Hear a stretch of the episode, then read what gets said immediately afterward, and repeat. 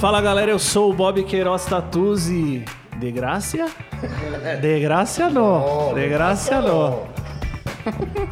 Eu sou o Michel Tripe e. Huevo ou Huevolo? Ou Huevo? Huevos Rancheros. Eu sou Igor de Igor Tatu de Orleans e Bragança. Terceiro. Novamente. É, arroba Igor Tatu CS no Instagram. Estamos aqui hoje, o Bob Queiroz e o Camilo Tueiro. Camilo, se apresente. Eu sou o Camilo Atuero e tatuagem de graça não tem. Cara, eu, vou- eu já vou começar contando. eh, Vou contando a história, depois a gente. Hoje a gente vai bater um papo com o Camilo. Vamos contar aí o corre dele, como ele saiu do Peru, veio parar no Brasil e hoje em dia se tornar aí uma puta referência da tatuagem no Brasil, ser um cara consagrado mais no estilo realismo, né, Camilo? Mas você faz outras coisas. A gente vai estar contando um pouco da história dele, falando um pouco do trabalho, do que ele gosta de fazer, técnica, enfim.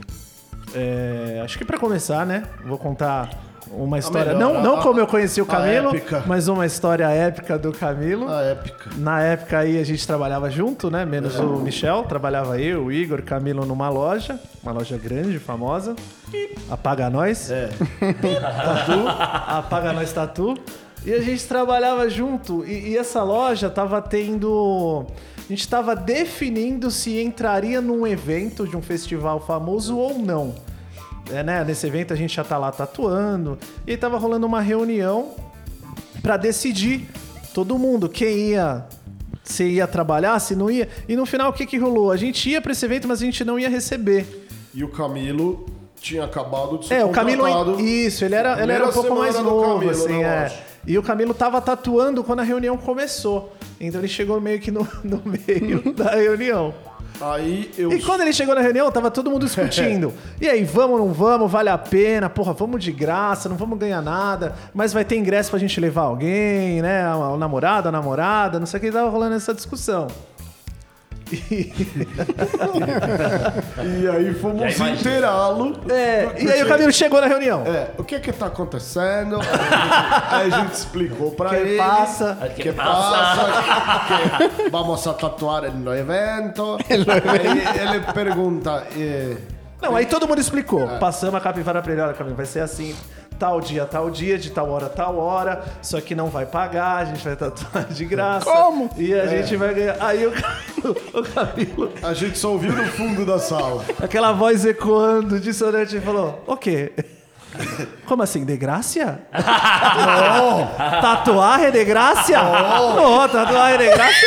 Graça não, de graça não. Virou as costas e foi embora. E não foi, Não e não foi. Não, o cara de convicção eu falo. Cara, eu não conseguia parar de. Revolucionário total. Não, mas. Não, do nada, todo mundo discutindo, ele parou. O quê? Tipo, tipo assim, eu não tô De entendendo. graça? Eu acho que o meu, meu português não entendeu. Vocês, vocês querem tatuar de graça, é isso? Você levei um peixe? Um PC? Eu já fiz isso há muito tempo atrás. Não faço mais. Não, e nem um ceviche a gente ganhou. Ah, É, então. Enfim, isso é outra história. Isso é outra história. Mas, Camilo, fala pra gente primeiro como você começou a tatuar. Bom, De novo. De novo. Ele já contou no outro episódio. Mas a gente não sabe quando sai a ordem, então. O começo é difícil pra todo mundo, a gente sabe. Mas como. Podemos até mudar um pouco disso que o Bob falou, porque a gente já meio que falou disso no outro episódio. Mas como você. Quando você viu que você realmente era um profissional e que aquilo ia ser a sua É, vida? e, e o que, que qual foi o start que te deu pra virar tatuador? Tipo, Igual quando a galera me pergunta, eu falo, ah, porque eu achei que era da hora. É, eu pensei, ah, deve ser da hora tatuar, eu vou tatuar. Tipo, Não, bom, no meu caso foi a vida mesmo. Meu pai ficou doente, teve uma hemiplegia, metade do corpo paralisado. Caramba. Perdeu a fala, não podia caminhar, não podíamos trabalhar. Minha mãe deixou o emprego, ela é professora, deixou o emprego para cuidar do meu pai.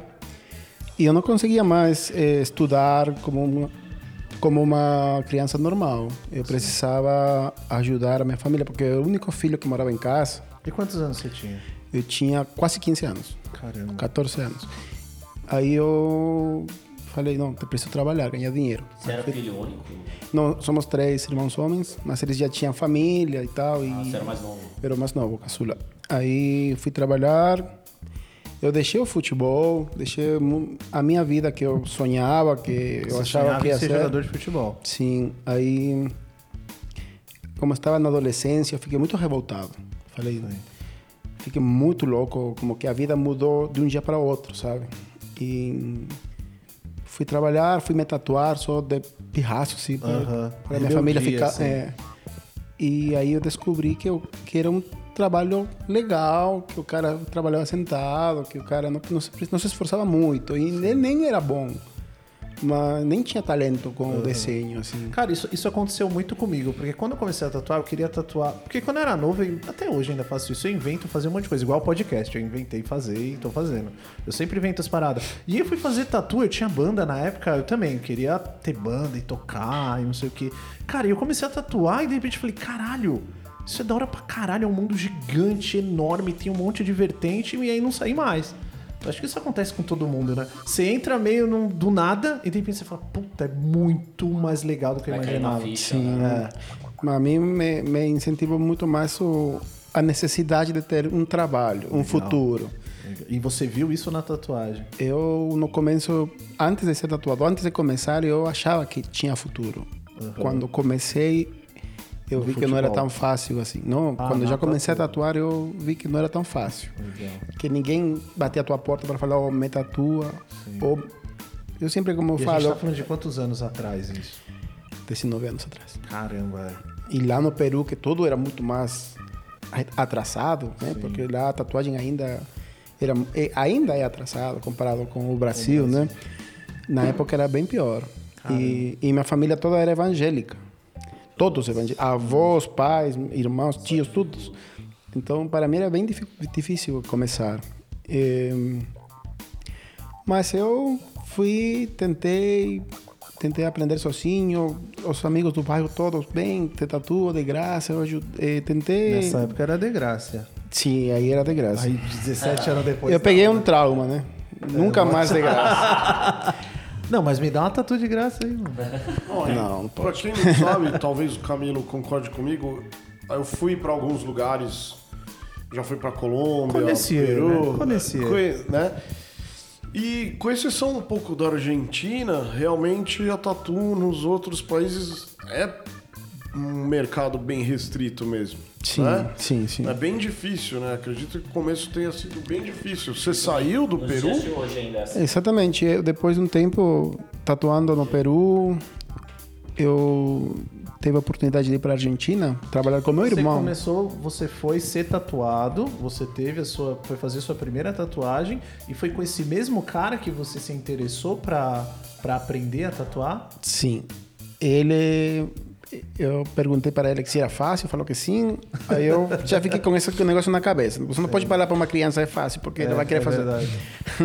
Mas eu comprei o meu kit de tatuagem com outro cara, com outro tatuador. E esse outro tatuador foi que me chamou depois para eu tatuar com ele. E ele terminou me vendendo a loja dele. Caramba. E eu fiquei com o estúdio dele, até que briguei com a dona do prédio e saí embora, fiquei desempregado.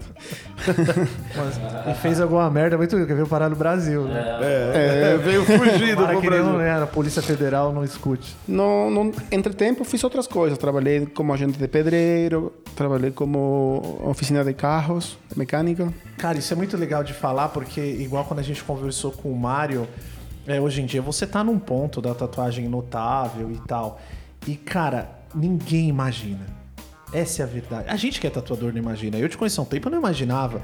E assim, muitas pessoas que veem seu trabalho, e hoje em dia a- a- o tatuador ele tá um pouco nesse rol de artista, né? A Tá, galera tá. vê como artista, como uma pessoa que pensa diferente, que e ninguém vê esse lado humano e os perreios que todo mundo passa. assim. No começo. Pois é. Depois eu tinha ficado com a ideia na cabeça: eu não consegui ser jogador, eu vou ser treinador. E comecei a estudar. E você jogou futebol há quanto tempo, Camilo? Eu joguei uns seis anos. Caramba. Sim. Chegou E- a treinar em clube e tudo mais. Sim, jogava, Profissional, treinava um clube profissional. Eu jogava bastante, jogava muito. E que Foi bom. posição que você jogou? 10. Volante esquerdo. Eu não entendo nada de Que que é futebol. isso? Eu, só, é, que Eu que é também, eu manjo pra caralho. Mas deve ter futebol. gente que ouve e tem essa curiosidade, mas eu não entendo Um nada. volante esquerdo, que vai por, para, pela banda esquerda, né? Tipo o Cafu. chega- Não, o Cafu é marcador. Marcador. Ele Seu era- manjo pra É o caralho. cara que vai de ladinho. Sim. Atacante tipo Oscar, né? Oscar. Aí. hum, Depois eu fui para a Argentina. Meu irmão me chamou para trabalhar com ele na empresa dele de estampado de roupas. Caramba. E eu fui lá. Seu irmão já tava lá na Argentina. Ele já morava uns 10 anos na época, Legal. eu acho. Um pouquinho mais. Aí eu fui aprender a estampar, ajudava ele, mas eu não me achava na estampada. Eu achava, isso não é meu trabalho, Silk não que eu screen, gosto. assim? Aham. Aí eu falei, não, eu preciso voltar para o Peru, eu não quero mais Que cidade que, que era em Peru que você morava? Em Lima, na capital. Lima, na capital. Sim. E mesmo na capital, a tatuagem já era um pouco mais atrasada, assim. Sim, tinha Porque uns... lá, pro- eu acredito, eu não entendo, mas deve ser um lugar que tudo rolava, assim, igual São Paulo. Sim, sim, sim. Lá E é, mesmo assim a visão era. é um país pluricultural, né? Tem Legal. pessoas do mundo todo também e mais tatuagem turismo não. é muito forte no Peru, mais até do que no Brasil, talvez. né? Sim, sim. A capital do, do Peru é a mais visitada de toda a Latinoamérica, Legal. por causa da gastronomia. Bacana. E a cultura O também, né? ceviche, né? Que você trocava Sim, os o peixe. ceviche por vou, levar um ce- vou levar um ceviche lá no. Mano, eu fui lá, os caras comem porquinho da Índia frito, mano. Come. É bom. Sério. Eu não tive É bom. É bom, mano. Ah, eu como. Eu É bom, é bom. Ah, mano, o bagulho é bizarro. Você tem que ver o bagulho arreganhando. Mas você é Sabe, gostoso. fica igual a pipa. É, é, difícil, é difícil comer. É difícil comer coisa que é bonitinha. né? Fofo, né? É, difícil. A menos que ela te te morde. né? Se ele te morder, aí você mata e come. Mas a comida de rua lá é muito louca, assim. Eu achei um lugar bem legal. Sim. Igual, tem, um- eu já vi uma teoria que você não pode comer nada que te abraça.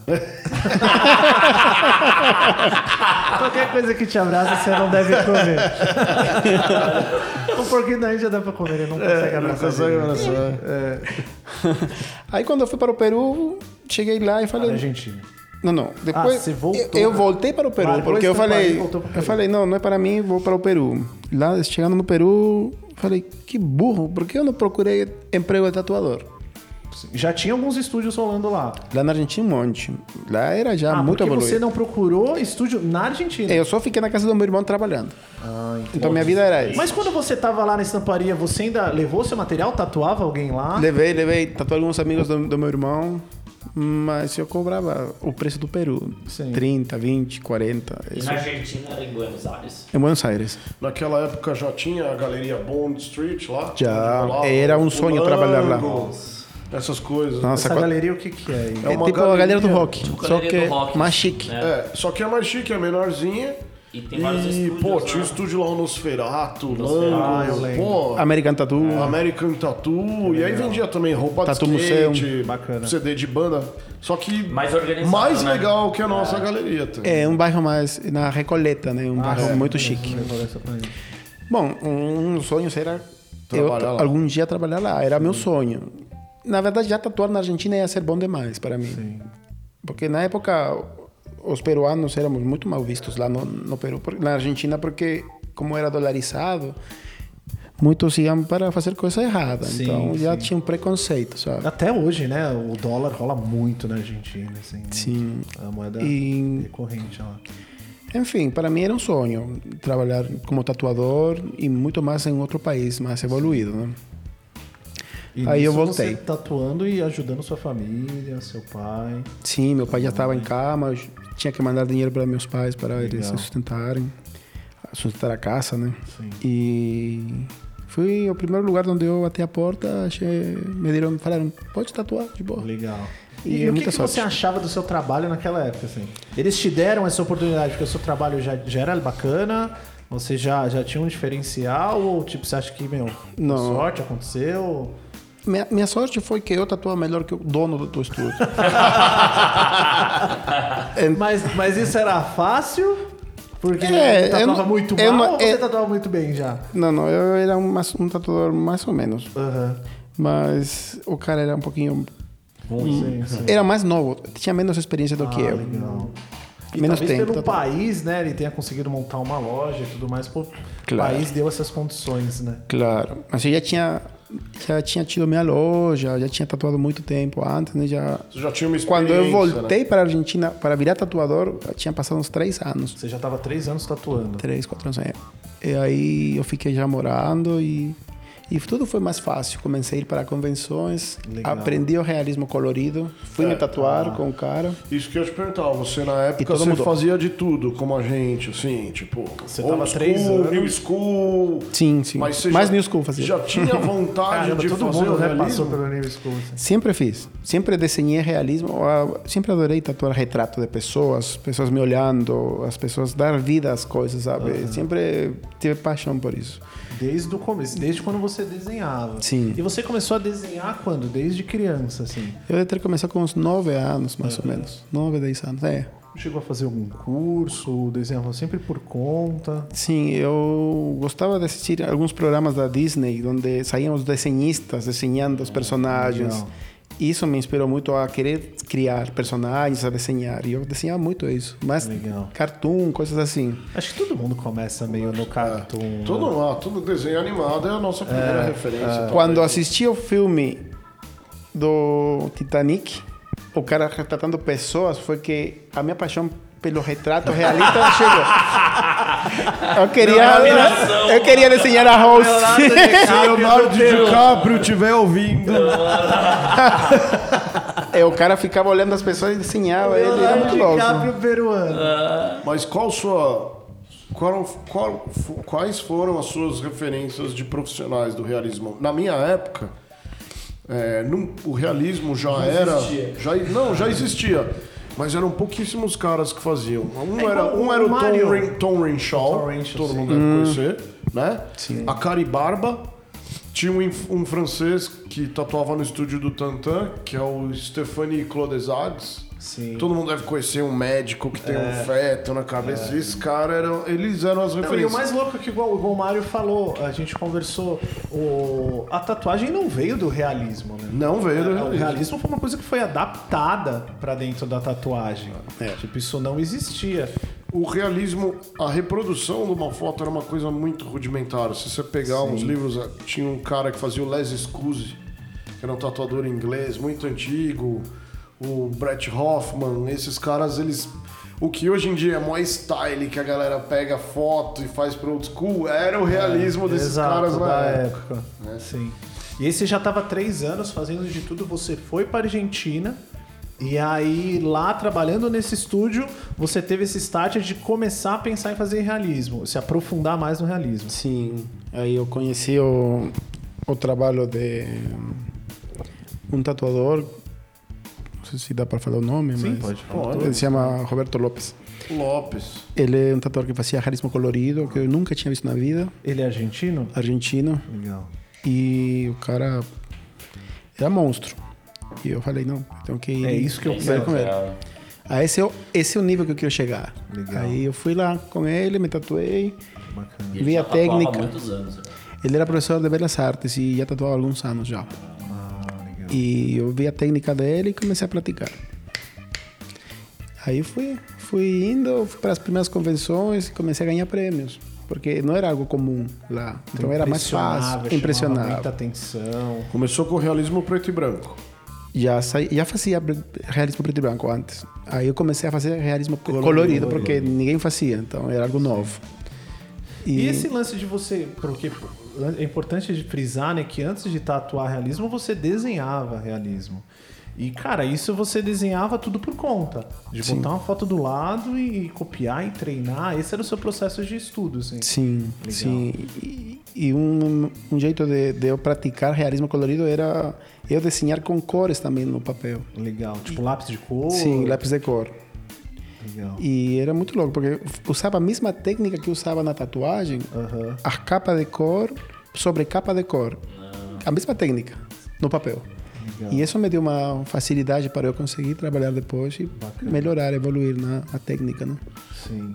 É, eu gosto de fazer realismo cinza. Eu uso real- realmente a mesma. Quando a gente tem aprendizes na loja lá e eles me perguntam, cara, eu.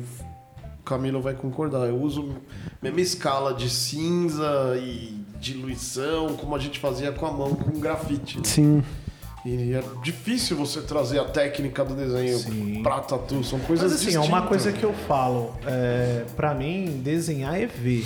Você tem que saber ver. É mais importante você saber ver do que necessariamente você saber desenhar, né? Porque, por exemplo, normalmente quem não entende muito de tatuagem, ah, tem que ter muita precisão, mão firme e tal. Para alguns determinados tipos de trabalho, sim. Mas o realismo, eu acho que o primordial é você saber ver. É você saber ver uma massa que tem na, na referência, colocar ela na pintura. A luz é, e sombra, É, né? luz e sombra, contraste, essa, esse lance Volume. de tom, é, volume. E você treinava tudo isso no lápis. No lápis. Treinava no lápis para fazer na tatu. Assim. Sim, eu não parava nunca de, de praticar. Por exemplo, eu fazia Tipo, uma, você uma fadinha durante o dia. E tudo que eu fazia era realismo.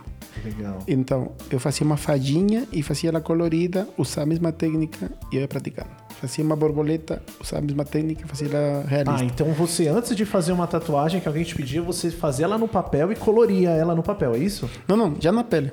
Ah, então, eu usava a técnica do, do, do retrato colorido em qualquer tatuagem que eu fazia. Ah, legal. Você botava um pouco de realismo em qualquer tatuagem que te pediam. Sim, e, e usava a técnica da sobreposição de cores. Criando uma identidade mesmo, né? Do seu Sim, trabalho. mas eu queria praticar a técnica porque podia esquecer. Eu tinha visto uma vez só, e eu precisava praticar em E, e tudo. fala um pouco mais dessa técnica. Era tipo que é uma sobre quando você diz uma sobreposição de cores. Como que seria isso? Primeiro você aplica uma cor mais clara, depois vai escurecendo, ou o contrário. Claro, eu faço tudo é preto, né? Todo preto primeiro para dar profundidade e nos espaços que ficam eu coloco uma base que vai ser a iluminação do retrato, a luz que eu quero dar no retrato. Por exemplo, se a luz é vermelha, eu vou colocar uma base vermelha, ou verde, ou, ou amarela, ou cor pele de bebê, uma coisa assim. Você vai escolher a luz que vai dar, depende da foto, depende do que você está inventando. E depois você vai escurecendo, dando volume, sabe? Legal. As transições do preto hacia a luz são capas de cor. Então você, você vai sobrepondo as capas Legal. e vai juntando as capas. Quando cicatriza, se vê separado a cor do preto. Como muitas vezes se vê hoje em dia. Eu vejo. Cicatrizado é uma coisa. Na hora, se vê bonito. Exato. É a- na hora aceita tudo, né? Então, você vê tipo uma pintura. Para mim isso não é realismo, é mais uma pintura de manchas que quando você vê de longe se vê bonito e quando você vê de perto não se vê tão legal. Aham. Já eu gosto que fique mais tipo aerografia, mais limpo, Legal. sabe? mais com volume, com brilho. Então é outra técnica, né? Uma técnica que, que o cara eu vi que o cara fazia e que eu fui des- desa- desenvolvendo sozinho também. Quando você foi fazer essa tatuagem, é Sim. Roberto Lopes, é isso? Roberto Lopes. Legal. E mas os caras aqui hoje em dia fazem outras técnicas mais americanas, né? Que são mapear o decalque inteiro e fazer com uma agulha Tipo pequenininha, Nico, mantinha, mantinha. tipo o. Nico. O Nico, ele faz... Você olha um decalque do Nico, Não dá pra entender. parece uma camuflagem digital. Cheio de pixelzinho. Que ele... Isso até te entender, né? E aí É. você já estava aí três anos tatuando, fez essa tatu e começou a botar isso no realismo. Sim, Isso lá na Argentina. na Argentina. E aí Então, você ficou um tempo nesse estúdio. Sim, aí fui rodando de estúdio em estúdio na Argentina. Nunca fiquei parado em um lugar só, porque eu queria aprender de várias pessoas diferentes. Legal, isso é bacana. Porque traba- acho que a melhor forma de aprender é trabalhar com outras pessoas, né? Sim. Você vai aprendendo muito. Sempre, sempre. É, sempre. E eu desenhava muito, eu gostava muito de fazer tatuagem oriental também. E o cara de um dos estúdios que eu trabalhei sempre me falava: não perde tempo com isso, se dedique a fazer realismo, que é o que você melhor sabe fazer. Legal. E eu falava: não, mas eu gosto de fazer outras coisas também. Mas ele falava: não, Foco em foco, uma. foco, foco. E deu, deu certo, né? Com o tempo eu acho que consegui me dar bem fazendo realismo e... Bom, acho que a vida mudou bastante daquela época para cá. Aham.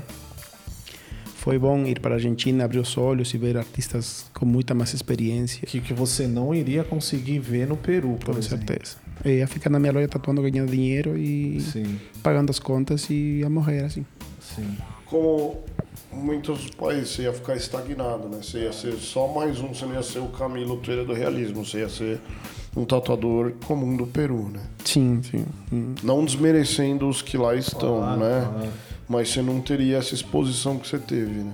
É, isso, por exemplo, aconteceu comigo quando eu trabalhava na praia e eu fiquei um tempo lá. Chegou uma hora que eu falei: bom, se eu quero um pouco mais, se eu quero aprender mais, ter mais contato, eu tenho que ir para São Paulo. E aí foi quando eu decidi mudar para São Paulo para poder ter mais contato com mais gente. E você ficou quanto tempo na Argentina, Camilo? Eu morei 10 anos lá. 10 anos? Caramba, muita coisa. Sim. Começou a torcer pro Boca? São Lourenço. E como foi sua vinda pro Brasil? O que, que te trouxe pra cá, Camilo? Chegou um momento em que eu ia para todas as convenções eu ganhava muitos prêmios. Em todas as convenções que eu ia, ganhava três, um, cinco, sete prêmios em uma convenção. Mas Era o que, que você uma- fez com esses prêmios? Ficaram todos na casa da minha mãe, que depois a casa, a casa da minha mãe prendeu fogo e perdemos todas as coisas. Aí perdemos a casa da minha mãe, na verdade, na Argentina. Nossa. Ah, mas sua mãe foi pra Argentina depois. Minha família toda foi morar lá. Ah, eu, eu levei meus legal. pais porque eles estavam sozinhos no Peru. Ah, sim. Eu falei, não, vamos vender a casa do Peru, eles trazer eles por perto e a gente compra uma casa na Argentina. Puta, que legal. Só e que hoje eles moram. meu pai morreu há uns oito anos, mais ou menos, e minha mãe mora lá na Argentina ainda. Caramba, que legal. Sim, aí eu meio que sentia que não, não conseguia mais evoluir na Argentina. Eu precisava sair e ver outras coisas. Eu queria conquistar outro país. A Argentina já tinha sido conquistada, entre aspas. Sim, sim. Já tinha chegado a um patamar que eu não Já conseguia tinha mais. bastante cliente. Tinha, tinha uma vida muito, de muito glamour na Argentina. Era uma coisa que você ia a um restaurante e comia de graça. Ninguém pagava, todo mundo te conhecia. Era uma coisa muito Sério? louca. Ia para balada, ia para um bar, ia para qualquer lugar e a gente era VIP. Era uma vida muito louca. Isso há quantos anos? Isso há de, sete anos atrás, oito anos atrás. Muito louco. É eu tatuei um estúdio muito conhecido lá na Argentina, muito famoso. E lá se tatuam só pessoas muito ricas e pessoas muito famosas. Seu brother que veio com você dirigindo da Argentina? Franco. Aquele cara, como é o nome dele? Gente Fran- boa? Franco. Franco, Franco. É, mas não era na loja dele que acontecia isso, em outra loja que se chama Face Tattoo. E. Bom, a vida era muito boa, mas era uma vida fictícia, né? Não, não era o que eu queria para mim. Eu queria uma vida mais tranquila. Eu queria evoluir como artista. Eu não consegui ir para a Europa porque por meus documentos. Então eu decidi vir para o Brasil para mudar um pouco essas coisas, ficar um pouco longe dos amigos, todo mundo solteiro e bagunçando. Eu queria uma vida mais tranquila, artística, com foco no futuro, porque não ia ser toda a vida jovem. Sim, sim. Nem viver. ninguém aguenta, né? Porque, Né. assim, tipo, Então eu vim para cá com uma mão. Como se fala? uma mão na frente, frente ou atrás. Isso! com minha mochila e com muitos sonhos. Cara, e né? assim, é uma coisa muito legal de falar. Você tocou num ponto assim que acho que a gente tem que dar mais atenção. Que hoje em dia, a gente sempre bate no. A gente é velho, pra todo mundo aqui acho que tá velho na tatu, né? Mas eu sempre bato nessa tecla. Porque acho que hoje em dia é o contrário. As pessoas querem ser tatuador para chegarem nesse glamour que você tinha. E você tinha esse glamour e você falou: não, eu quero ser um tatuador melhor e quero ser um artista melhor. E eu não quero isso porque isso tá me atrapalhando. Você fez o caminho inverso do que todo mundo tá fazendo. Assim. Isso é legal pra caralho, né? De, de falar. Porque verdade. vai na contramão de tudo que tá acontecendo hoje em dia. assim. Vai, e eu quando eu cheguei aqui me vi com a cara na parede, porque aqui era outra vida, outro mundo, outra coisa. E País a- gigante, né? aqui o tatuador tinha que acordar 8 horas da manhã para ir trabalhar às 9. E eu nunca queria acordar. Eu acordava meio-dia. Só Começar- pra gravar podcast. É, Grava essa hora. Agora de novo eu comecei a acordar tarde, mas. pra quem na- não sabe, o Camilo, o nosso grupo, ele mandou hoje a mensagem de manhã. Tô acordando cedo, 10 horas. É, passa que eu tenho uma vida mais noturna, né? Eu trabalho até tarde. Por exemplo, tem dias que eu trabalho até 3, 4 horas da manhã. Caramba. Então eu começo às 14 agora e só tatuo até acabar. Aham. E depois acordo quando não tenho mais sono. Aí vou de novo. Antes eu estava trabalhando mais, mais horas e dormindo menos. Dormia 3, 4 horas por dia e eu estava ficando louco já. É, isso não é legal também. Né?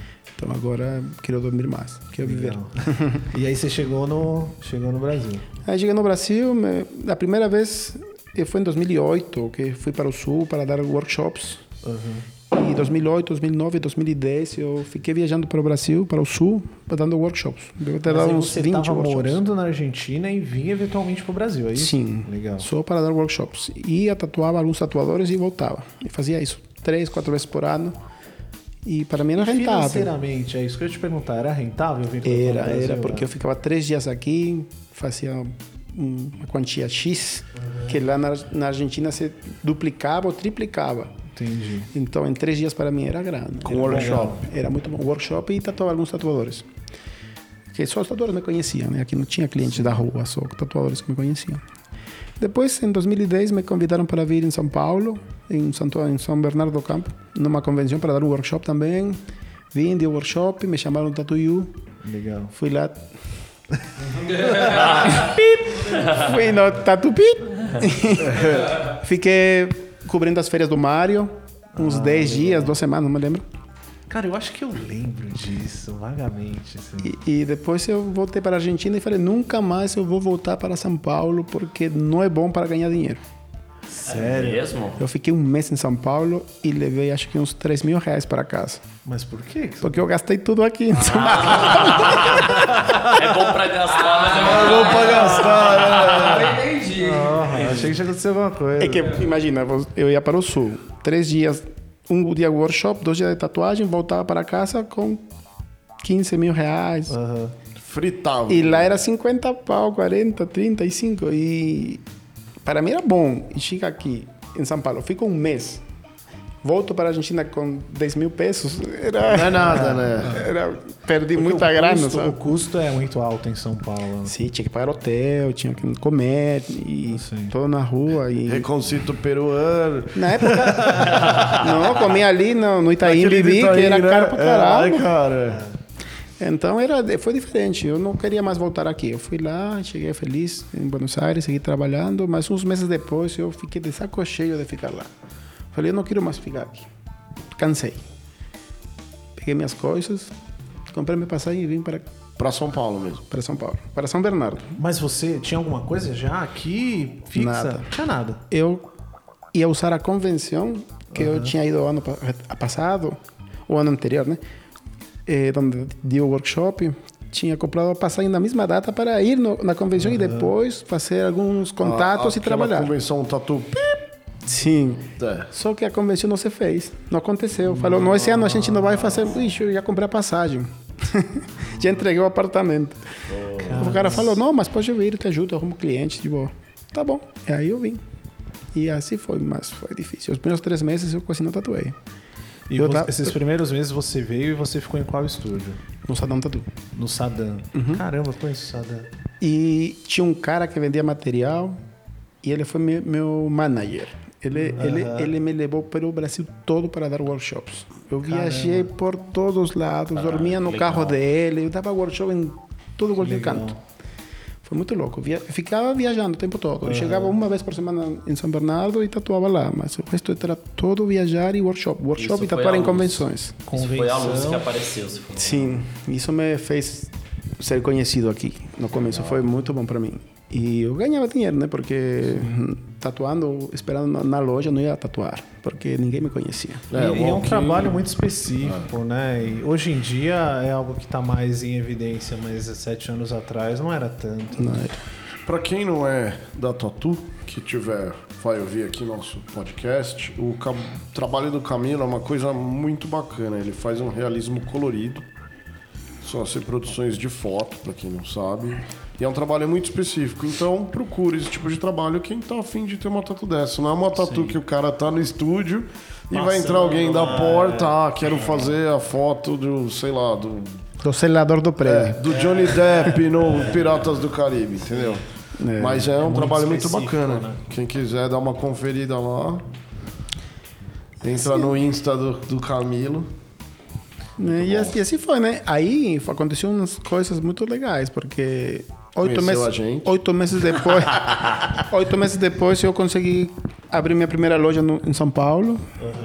E não durou muito também, porque aconteceram algumas coisas, mas foi legal. Eu vi outro mundo. Eu já me instalei aqui e falei, não vou mais embora, não. Vou ficar aqui. Em São Paulo. Em São Aí Paulo. você veio para São Paulo. Uma das primeiras coisas que eu quis fazer foi conhecer um tatuador que eu admirava, inclusive antes de eu ser tatuador. Quem que é? Dá pra falar? Dá, claro, lógico. É o Marcelo Mordente. Mordente. o cara. Referência. Eu fiz questão de conhecer ele. Assim que eu cheguei no Brasil, eu falei para o Saddam me levar. Ele falou: é meu amigo, eu vou te levar lá na loja. Ligou para ele. E ele nos recebeu lá na loja dele, foi muito louco. Cara muito bacana. Sim, e eu via. Eu tenho uma foto, inclusive, ele olhando o meu book e eu olhando o book dele, Legal, os desenhos. da hora. Nossa, foi muito bom. E é legal porque, assim, nessa época, cara, a gente fala aí de 10, 12, 13 anos atrás, o Mordente, cara, o trabalho dele era muito em evidência, era muito diferenciado. Hoje em dia, com a evolução de Sim. técnicas, de tudo, né? Mas, assim, naquela época ele já fazia coisas impressionantes Não, de e- e realismo, também de desenho. não se via, né? Entra o que eu falei. Quem ouviu o outro episódio, o Mordente, ele é responsável por uma virada no jogo Ah, desse lance de desenho. Porque ele foi o primeiro cara a fazer as séries para vender para tatuadores. Sim. E isso estimulou um mercado. Depois Ah. do Mordente, muita gente passou a vender desenho de qualidade. Sim. Não, eu lembro, cara, eu trabalhava na praia, Mordente é de Santos, então eu tava na Praia Grande, era perto. E, cara, ele sempre foi uma referência de tatu de qualidade. Ele sempre foi uma referência de que. de realismo. Cara, era impressionante o que ele fazia. Explica essa brisa dos, das séries aí, tipo, vender desenho. É, e esse lance que o Igor falou do, das séries de desenho é que é o seguinte, nessa época, 10, 15 anos atrás, não é igual hoje. Que a gente. Normalmente as pessoas vão ao estúdio e falam, ah, eu queria criar um desenho, ou eu queria fazer isso que significa tal coisa. Não existia muito isso, né? Normalmente você ia no estúdio, existia pastas de desenho que a gente chamava de flash. E aí, sei lá, era normalmente num tamanho A3, com vários tipos de desenho, os desenhos eram separados por temas. Então você chegava lá, por exemplo, um cliente chegava e falava, ah, eu queria fazer uma fada. Você entregava a pasta que tinha fada. Ah, eu queria fazer um dragão. Você entregava a pasta de dragão. E o Mordente, cara, ele começou a fazer essas séries de desenho e era ao concurso, assim. Tudo que ele fazia. Vendia. Vendia muito, a galera gostava muito, porque realmente tinha muita qualidade. E essa foi essa chave que virou nessa época, né? É, ele, ele impulsionou muita gente a fazer isso. E aí o mercado esquentou e começou a rolar. Você podia comprar, já estava começando a internet, você podia comprar. E o cara entre- mandava entregar pelo correio, chegava na convenção, você comprava da mão do mordente, eu lembro. Sim, eu tenho. E ele. Tenho Ou você época, né? pagava o Xerox, ou ele te vendia já o, o set de 10 folhas. Tal, mas você comprava da mão dele. Ele, Mário. Vitor, que nem a gente falou antes, vários caras começaram a fazer. E você já conheceu o trabalho dele desde da Argentina, Peru? Do Peru, mano. Quando eu era no Peru, tinha um cara que tinha vindo para o Brasil e falou: Nossa, lá no Brasil tem um cara que se chama Mordente que faz umas coisas incríveis. Aí ele trouxe umas revistas de aqui e eu comecei a ver o trabalho do cara e falei: Nossa. É impressionante. né? É, Como que você faz aquilo, sabe? Ele já fazia um negócio hum, meio que. É uma coisa polêmica, né?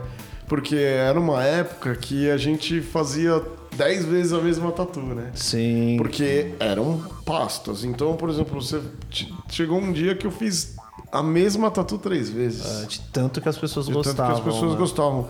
E o Marcelo Mordente, ele já fazia um trabalho à frente do tempo. Se Ah, a gente for certeza. pensar hoje em dia a textura Não, com certeza. que ele fazia, as cores já, né? Aqueles tons pastéis que ninguém usava. Você ia, Porque, tinha assim, bege ele é um cara claro, que- ninguém usava bege claro. E ele é um cara que estudou muito desenho. Estudou muito. né? Ele era ilustrador, estudou- né? Sim, é. E arte, finila- arte finalizador ele era, eu acho. Legal. E então ele já tinha uma base artística muito forte. Então a transição para ele foi relativamente fácil. natural, fácil. E aí você conheceu o Mordente e nessa época, em paralelo, você abriu sua loja.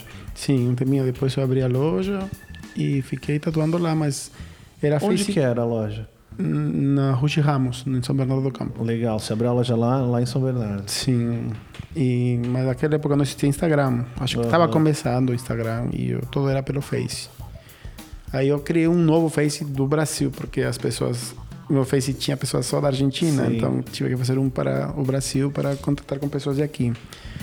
Mas não, não foi muito, muito legal, não foi muito bom, porque era muito devagar, né?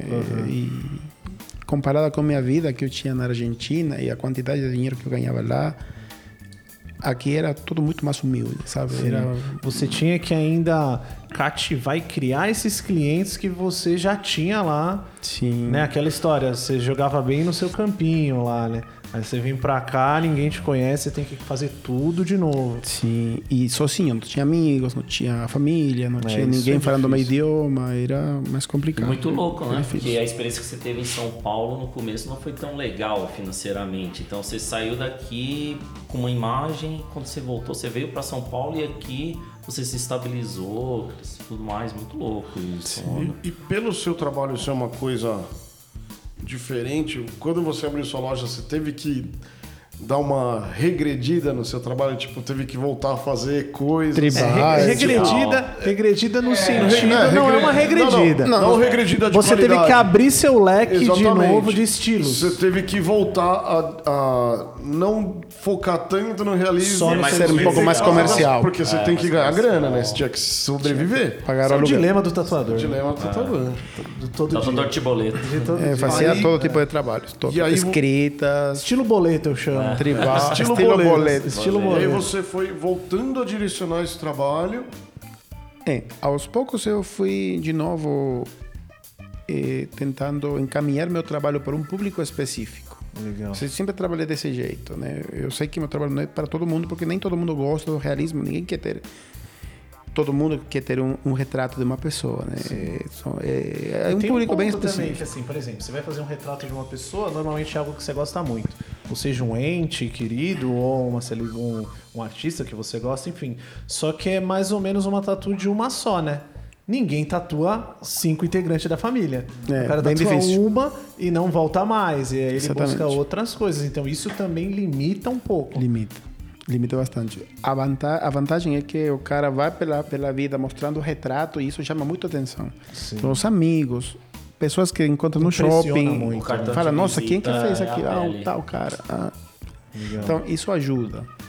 Mas não é uma coisa que vai fazer o retrato cheio de retrato no, no corpo, né? Não, não, não acontece. E quanto tempo você ficou com essa loja? Porque quando eu te conheci, você tava fechando ela, você ainda, você Não. ainda a mantinha, na real, né? Eu estava em Rio Preto Quando já na época. conheceu, Rio Preto, É, eu é. tive uns problemas assim, naquela região de São Paulo e eu tive que fechar a loja. Aí eu fui embora para São José do Rio Preto. Aham. Eu fiquei na rua praticamente, fiquei sem nada e eu tive que começar de novo. Alguns amigos me deram umas máquinas chinesas de presente para me ajudar, me deram umas agulhas, umas tintas, toques, material para começar. Fui embora para Rio Preto, abri uma lojinha no centro da cidade. Cara, mas por que Rio Preto lá? Pra gente que é aqui de São Paulo, pra quem tá ouvindo, interior de São Paulo, se no ABC você já tava passando dificuldade, o interior é mais específico ainda. Passa que me, me ameaçaram de morte.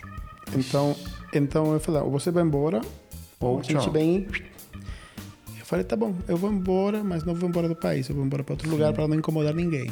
Eu nunca quis incomodar ninguém, na Claro, verdade. claro. Mas algumas pessoas se sentem intimidadas ou incomodadas por causa do É, meu trabalho, sei lá. Não, não precisa nem lembrar. Sim, enfim. Eu, eu fui para lá porque é o único lugar que eu conhecia e tinha uma pessoa que tinha eh, organizado um, um workshop para mim. Legal. E ela falou: Nossa, se você vier aqui, você vai ganhar bem, porque aqui não tem tatuagem de realismo. E eu falei: Nossa, Legal, né? Vai é, abrir um vou- mercado, né? Você abriu um mercado. É a oportunidade. Fui para lá, só que me di de cara na parede mais uma vez, porque não era tudo isso. E lá a tatuagem era muito barata. É. E eu já cobrava muito barato na época, mas lá era muito mais barato. Caramba. Então não E fica conseguia. difícil pra se manter, né? Quanto mais você fora do seu país, longe da sua família, amigo, fica mais difícil ainda, né? Sim, com família fora, que você tem que enviar dinheiro para fora, Sim. é, fica complicado. Então eu me arrependi muito de ter ido para lá no começo. Aí coloquei os tatuadores tatuando no meu estúdio e eu fui viajar e dar workshops porque Você dentro eu não abriu uma loja lá, você conseguiu se levantar, abriu uma loja lá, deixou uma galera tatuando e foi viajar. Sim, de workshops por, outro- por um monte de estados e, cidades e voltava cada tanto e tatuava bem pouco. Ter feito uns 10 tatuagens naquela loja. Depois abriu uma loja em outro bairro melhor Aham. e aí as pessoas começaram a me conhecer e tudo começou a evoluir. Eu comecei a trabalhar mais. Mas ali, pouquinhos meses depois, acho que foi um ano, me chamou o Serjão Foi pra trabalhar lá com a gente. e fui lá trabalhar com Aí vocês. veio aqui pra São Paulo e a gente trabalhou no, no LEDs. Isso aí. Legal. E aí a- outro mundo se abriu, né? Porque eu voltei para São Paulo e trabalhar com vocês lá foi algo que que me deu muita visibilidade e serviu muito para eu estar hoje onde eu estou com minha Legal. loja e, e foi muito importante. Eu não ganhei muito dinheiro lá, mas foi importante pela experiência, e foi importante por Divulgação. a divulgação né? e, e, e todo e como você leva um, um estúdio grande porque nunca tinha trabalhado um estúdio grande no né? Brasil né Como foi chegar lá? O dono mesmo te procurou? Foi alguém que te levou lá? Não, eh, eu já tinha ido lá em 2010, quando eu vim aquela vez, eu fui lá para procurar emprego. Na época eu estava trabalhando os monstros da tatuagem lá. E só que o Sérgio falou, oh, vá porque tem que ter CNPJ e não sei o quê, porque ele não, não queria mais ter empregados, ele queria que todos sejam prestadores de serviços. Então falou, mas aí quando alguém sair eu te chamo. Só que eu tinha que voltar para a Argentina, não podia ficar. Entendi. Então Não eu fui embora. você esperar esse tempo todo, né? Sim, poderia nunca acontecer, poderia passar um ano, não sabia. Então voltei para a Argentina e fiquei lá. Aí um tempo depois, eu lembro que estava no Peru de férias e o Sérgio me mandou uma mensagem no Instagram, foi eu acho, que queria conversar comigo. Legal. Aí eu falei, não, deve ser isso. Aí quando eu cheguei em São Paulo, liguei para ele e ele falou para ir na loja conversar e tal. E foi bom, eu falei sim, na hora, porque Claro. era uma oportunidade que Sempre foi o sonho, né, de todo mundo trabalhar. Era o meu sonho trabalhar lá no LEDs também. é, era uma loja muito conceituada, né? Sim. Todo artista que passar por ali. Nem Você ficou lá um tempinho com a gente. Você ficou o quê? Um- cinco meses, eu acho. Cinco meses. Não foi muito, né? Foi pouco. É, mas foi bom, foi muito bom. E aí, com essa visibilidade, a galera conhecendo o seu trabalho, aí você decidiu abrir sua loja de novo, só que aqui em São Paulo. Sim, eu decidi fechar. Eu, eu trabalhava muito, eu trabalhava no, no LEDs. Até terça-feira. Aham. Não, de terça a sábado de manhã. Só fazia uma tatuagem de manhã, depois ia embora para Rio Preto Nossa. e tatuava sábado à noite, domingo o dia todo e É, segunda-feira. Eu eu lembro dessa época. E depois viajava de novo e terça estava em São Paulo tatuando. Então eu tra- trabalhava a semana toda, porque tinha que sustentar a loja lá. Sim. Então até que eu fiquei doidão, falei, não, não dá mais, eu vou ter que decidir. Ou fico lá ou volto. E eu decidi ficar aqui em São Paulo, trouxe tudo e abri um, um espaço pequeno para mim, para eu Aham. atender meus clientes. E saí do LED, porque não dava para ficar em outros lugares também. Não acho justo, né? Eu trabalhar ali e trabalhar no meu estúdio, porque poderia ter confusão, Sim, sabe? sim. Ah, E eu não quero isso. Então, saí e fiquei na minha. Legal. E aí você montou sua loja, que é que você tá até hoje. Não, já mudei duas vezes, essa é a terceira vez já. E fala aí, como é que foi esse processo, assim?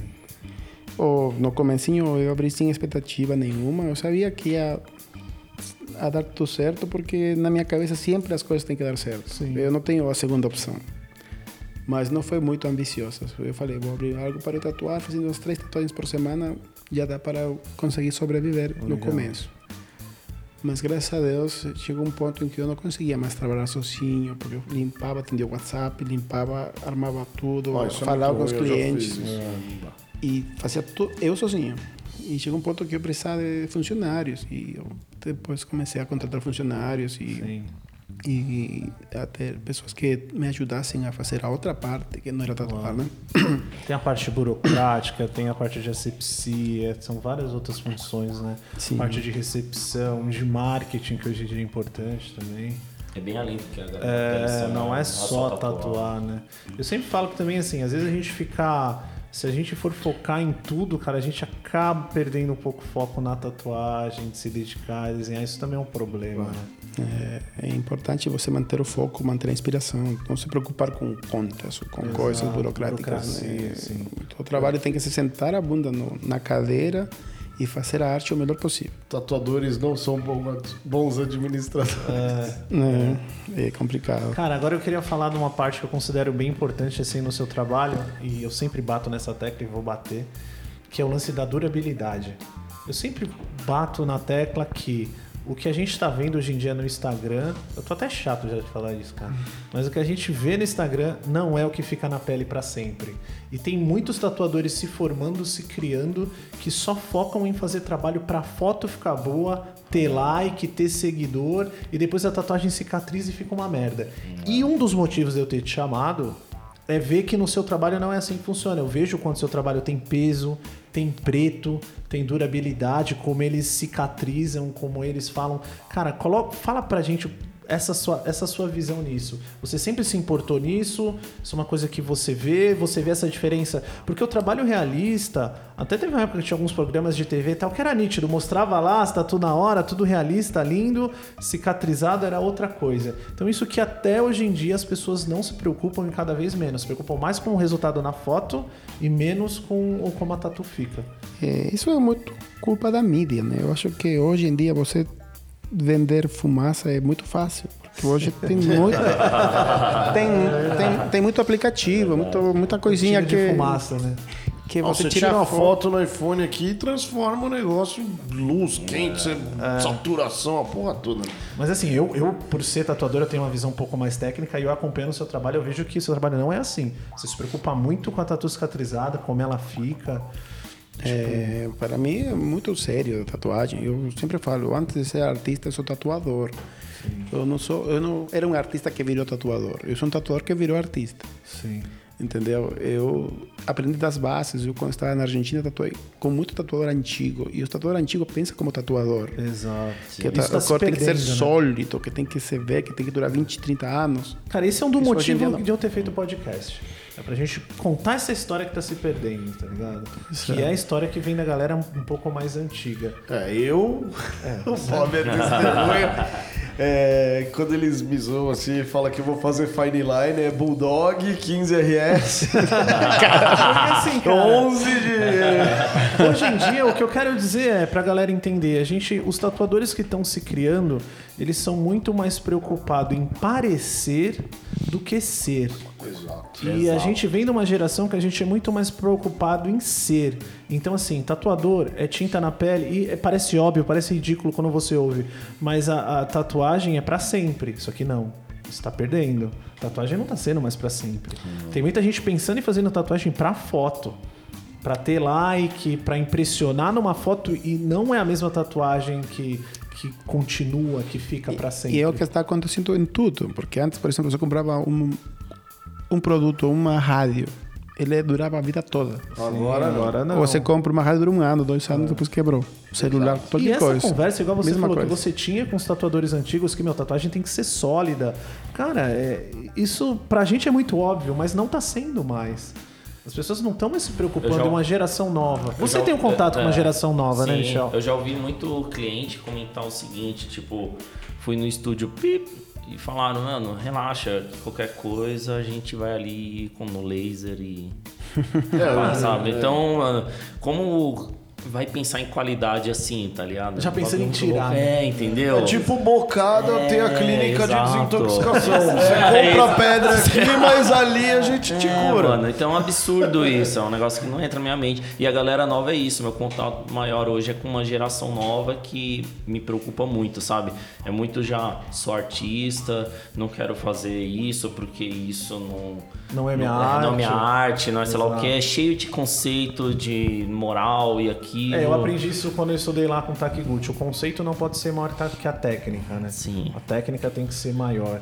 Mas assim, o realismo em si, eu acho que essa linha ainda fica mais tênue. Porque você fazer ele mais claro, é, sem peso, sem força, é muito mais fácil do que Do que você fazer- pigmentar sólido. E e que você o, faz isso. O então- Camilo conseguiu trazer essas técnicas dos caras Sim. old pro realismo É. dele. e, o que, e completando o que o Michel falou. Eu trabalhei do lado do Camilo, coitado, ele sofreu com as minhas besteiras lá, mas ele ficava na, na bancada do lado da minha. E eu nunca vi esse cara falar que não vai fazer algo. Chegava alguém lá. É verdade. Ele, ele sim poderia ter se dado ao luxo de falar que não faria algumas tatuagens. Meu, eu vi ele fazer frase, eu vi ele fazer souvenirzinho, eu vi ele fazer um oriental. Lembra uma carpa que você fez no, no marido de uma cliente minha? E Código de barras. todas código de barra. e é um cara, você vê, quem é novo, que tá escutando e quer aprender alguma coisa, você tem que entender que a tatuagem. É por isso que é legal as pessoas ouvirem a história, pra É, ver o que tem por pra trás, ver o que né? tem por Porque tem trás. gente nova falando, ah, eu só faço esse estilo, não respondo por direct, eu abro a agenda hoje pra daqui a um É, mês. exato. E a galera antiga, mano, a agenda tá aberta, mano, vai enchendo lá, velho, vai marcando que eu vou tatuar. Imagina que na galera- minha época você chegava pra um cara, o cara chegou lá e fala que quer fazer uma fênix costas inteiras. Com a agenda fechada. Ó, minha agenda está fechada, eu tenho que desenhar. Liga pra mim no dia 20 que vai estar abrindo. A gente falava assim, ó, virou à esquerda ali, ó, tem um bar, vai comer um torresmo e tomar uma coca, me dá uma hora. que eu vou desenhar. Você desenhava, mano. Você desenhava, você desenrolava. Imagina que você vai. Eu acho muito louco que essa molecada hoje tem. Eles não se importam com isso. Não sei se é errado, se vai editar o que eu vou falar, mas. Hoje em dia, você falou não pro cliente, ele pega o Instagram, ou ele vira esquina e tem outra loja. Hoje virou um leilão gigante. Virou um né? leilão. A gente é um queria leilão. fidelizar. Tipo, cara, ah, eu quero. Eu não gosto de fazer tribal. Sim. Todo mundo sabe. Mas eu tenho algumas exceções, tem algumas que eu faço. Claro. Só que o que eu já fiz de tribal Ah, é, com americano certeza. e fazia, fazia com carinho e com gosto, cara. Eu não acho que fazer um tribal ou algo vá desabonar meu trabalho. é o que eu tô falando, existem segmentos. O Camilo, o Camilo pode se dar o luxo Sim, de fazer sim. segmentar E mesmo o trabalho assim já viu ele Mas eu tenho certeza coisas, né? que ele não vai destratar o cara ponto. que vai fazer o tribal. Por exemplo, Ou você ele passa para um amigo dele na loja, mas Sim. a pessoa não Eu- sai da sua loja. Eu indico bastantes amigos que trabalham comigo no LED. Já indiquei o Bob, já, bastante. indiquei o Rafa. eu- Você já indicou a mim pra fazer o Eu indiquei várias pessoas já. Porque eu acho que a- o cliente tem que ir com quem é especialista. Exato. Se ele quer alguma coisa específica, eu falo, ó, eu não faço aquilo, mas Isso já foge que- do meu trabalho. Entendeu? É ele vai, eu posso fazer, mas, você faz nunca isso- vai ficar igual. Mas isso é um direcionamento que você dá hoje, quase 20, 20 anos de história, entendeu? Então, teve uma acho época que é- você já fez de Teve tudo, uma época que você tá? fez Ah, de tudo, sim, sim, entendeu? sim, sim.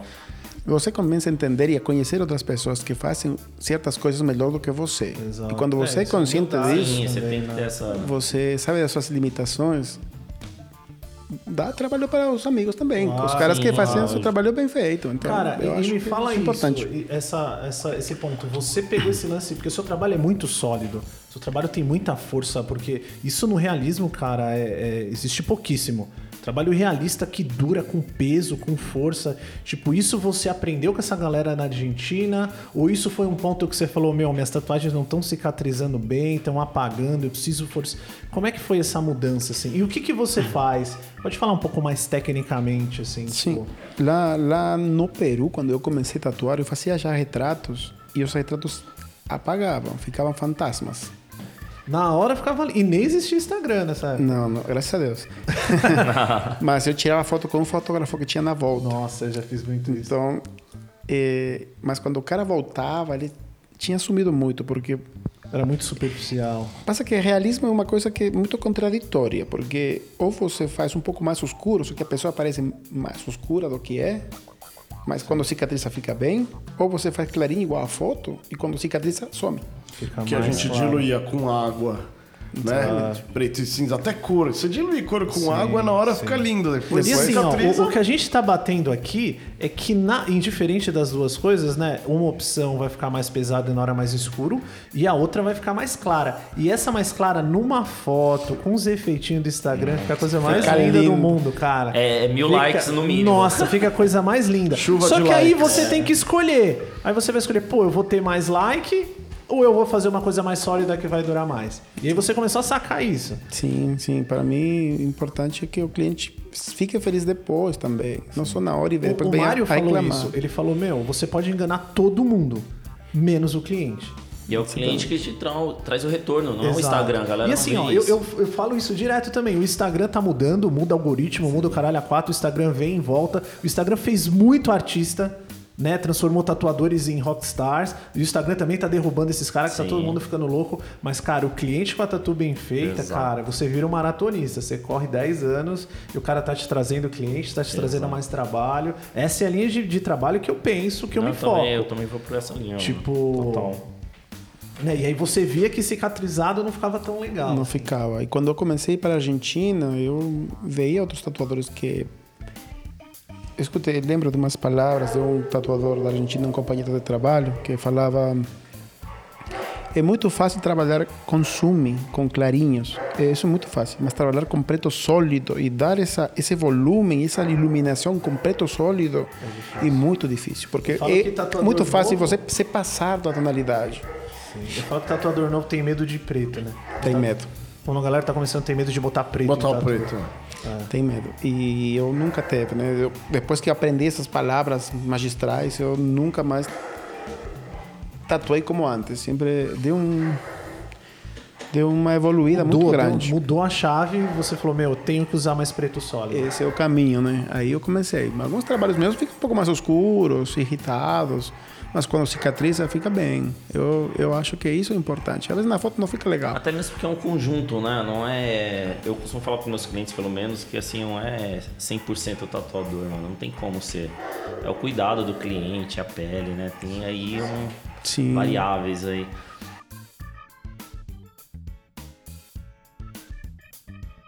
Então, Camilo, é, trabalho realista como você faz, pra quem não conhece, nem sempre é feito em uma sessão, certo? Ou você faz alguns em uma sessão. Qual é o tempo que você gosta de tatuar? Você É, eu gosta sei de fazer. Camilo tatua rápido. Tatua rápido, mas você gosta de fazer sessões de 5 horas ou você tenta enxugar isso? Como que é o seu trabalho nesse ponto, cara? Bom, todos os, os trabalhos realistas que eu faço são feitos em uma sessão. Eu não gosto de traçar e deixar para o próximo mês. Não gosto de deixar pela metade. Eu, me- acho que me perderia um pouco se eu retomasse um trabalho que não está finalizado. Eu me acostumei desse jeito, começar e terminar.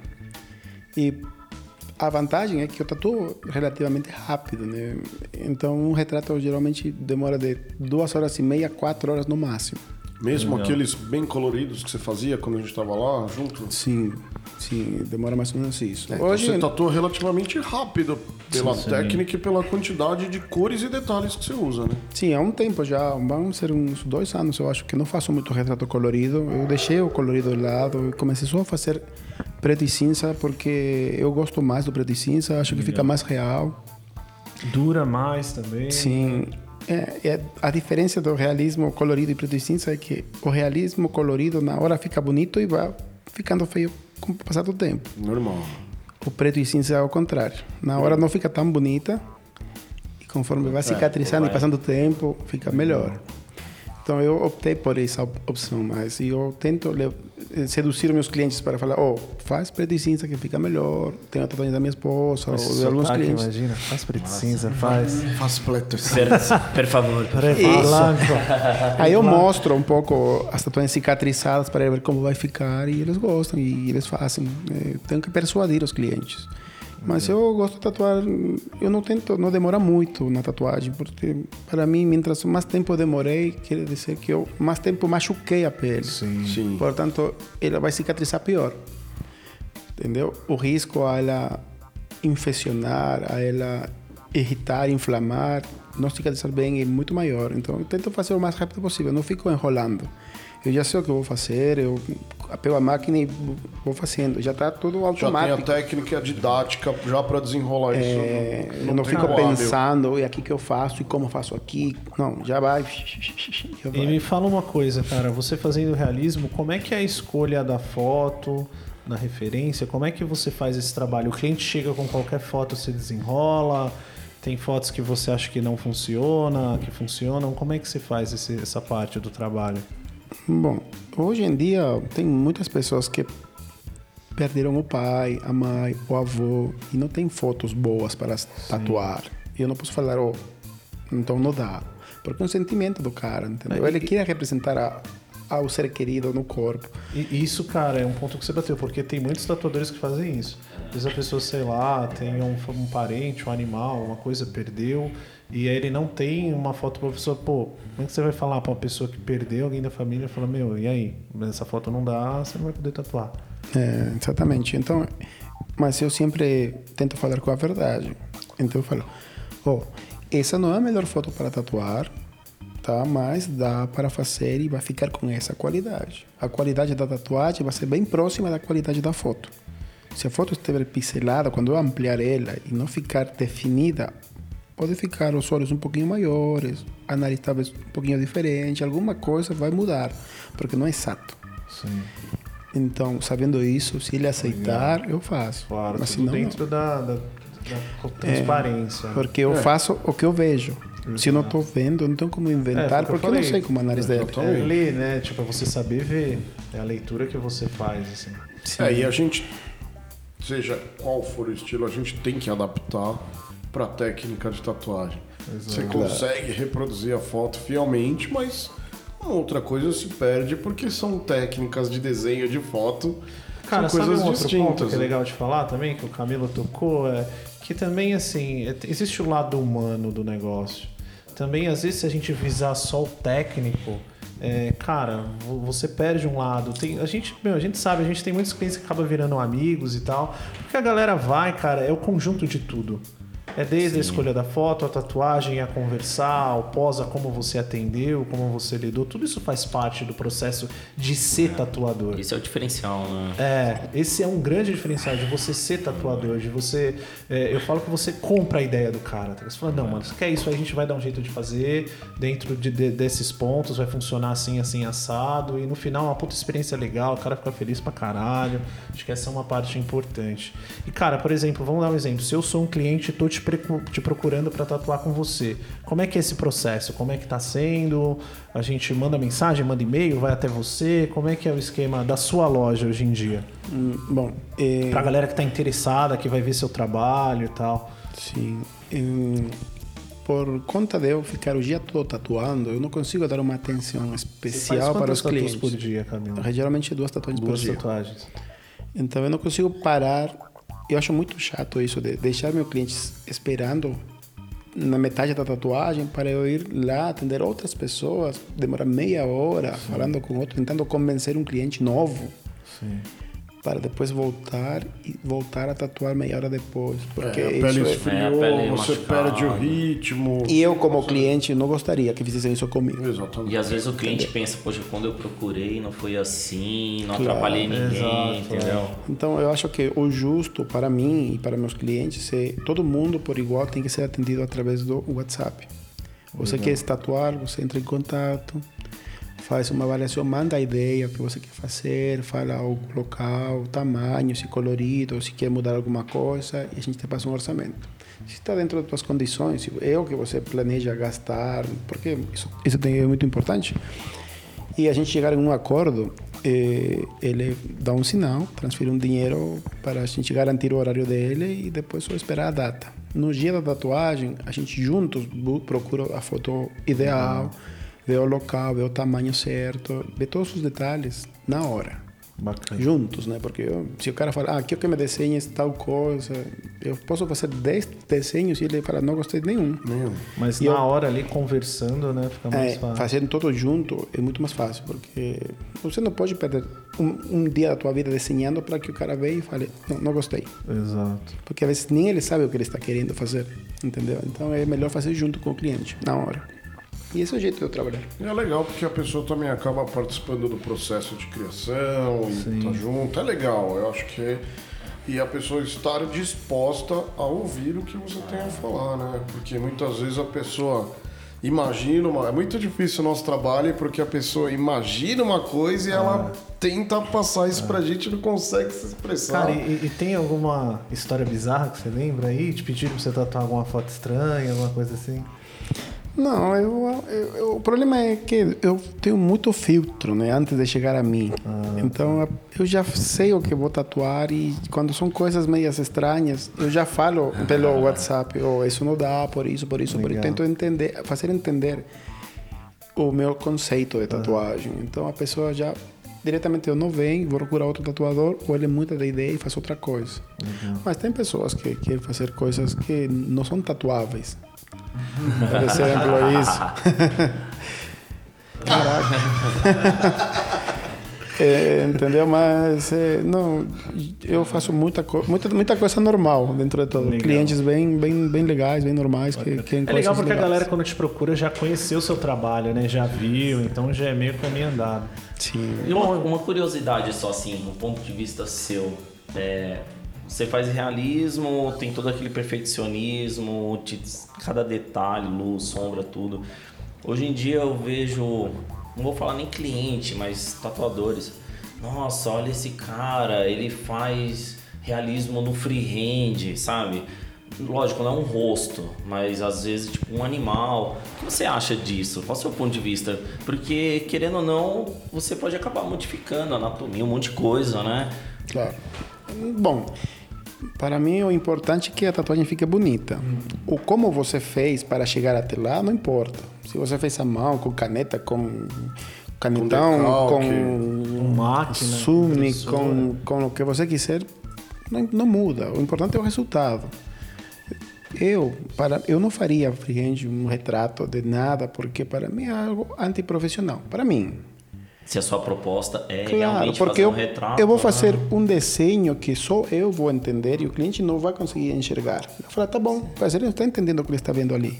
Sim. Aí eu tatuo, faço tatuagem e ele não gostar, o que acontece? Sim. Se um olho ficou maior, se um dente ficou maior, se alguma coisa ficou... Porque o corpo não é plano. O corpo é cilíndrico. Cilíndrico, é.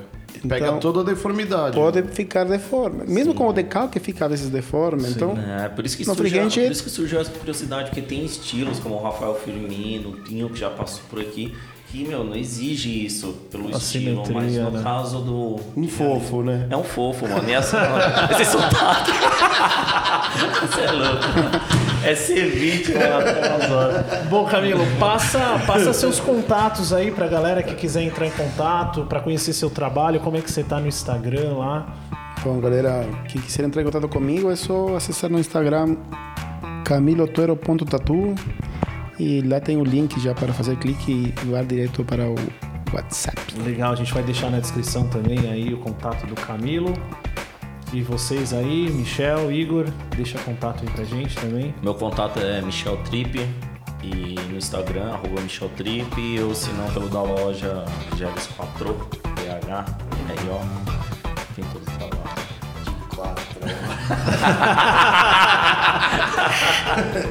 O meu é Igor Tatu CS. Pode xingar lá. Mandar um direct que eu vou responder. E Laos Tatu Society. Laos Tatu. Lá, lá os tatu.